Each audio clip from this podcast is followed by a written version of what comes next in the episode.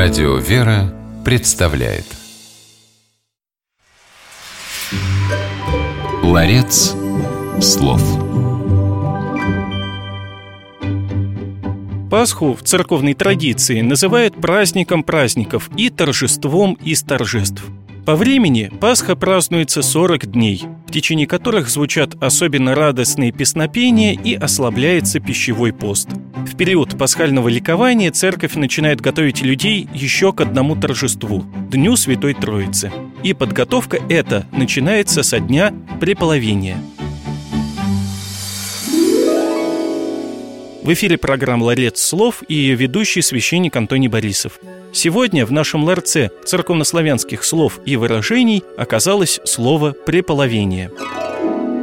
Преполовением наши предки именовали достижение половины какого-то временного срока. Половина и преполовение в языковом плане слова однокоренные и восходят к понятию «пол». Тут логика простая. Принадлежность к полу мужскому или полу женскому делит людей на две части, примерно равные, почти половины – в церковном обиходе преполовением называют праздник, находящийся в календаре ровно посередине между Пасхой и Пятидесятницей. Выпадает преполовение всегда на среду, на 25-й день после Пасхи.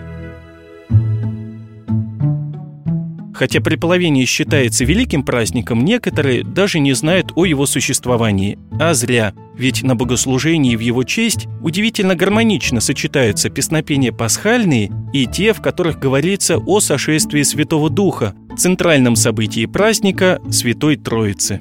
Итак, запомним, что в переводе на русский язык церковнославянское слово «преполовение» означает достижение половины какого-то временного срока. Преполовением в церковной традиции называется праздник, находящийся в календаре ровно посередине между Пасхой и Днем Святой Троицы.